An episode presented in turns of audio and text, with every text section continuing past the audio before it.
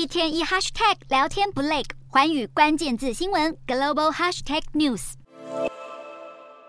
位于荷兰海牙的国际刑事法庭法官十七日宣布，将以涉嫌在乌克兰非法驱逐儿童及平民的相关罪名，正式对俄罗斯总统普丁及俄国负责儿童权益的官员发布逮捕令。对此，美国总统拜登对国际法庭所做出的判决表示认同，而乌克兰总统泽伦斯基也发布了声明。虽然国际刑事法庭已经下令拘捕普丁，但真正执行起来恐怕有巨大困难。国际法庭法官就表示，能否真的执行这项命令，还得看各国的态度与合作意愿。而在普丁被通缉之际，中国外交部却宣布，国家主席习近平将在二十至二十二日出访俄国会面普丁。虽然中方对外宣称，针对俄乌问题，中方将在劝和促谈上发挥建设性作用。但与此同时，中方也将与俄国签署两份强化俄中关系的重要文件，这让外界难以相信中方能在俄乌冲突中扮演从中斡旋的角色。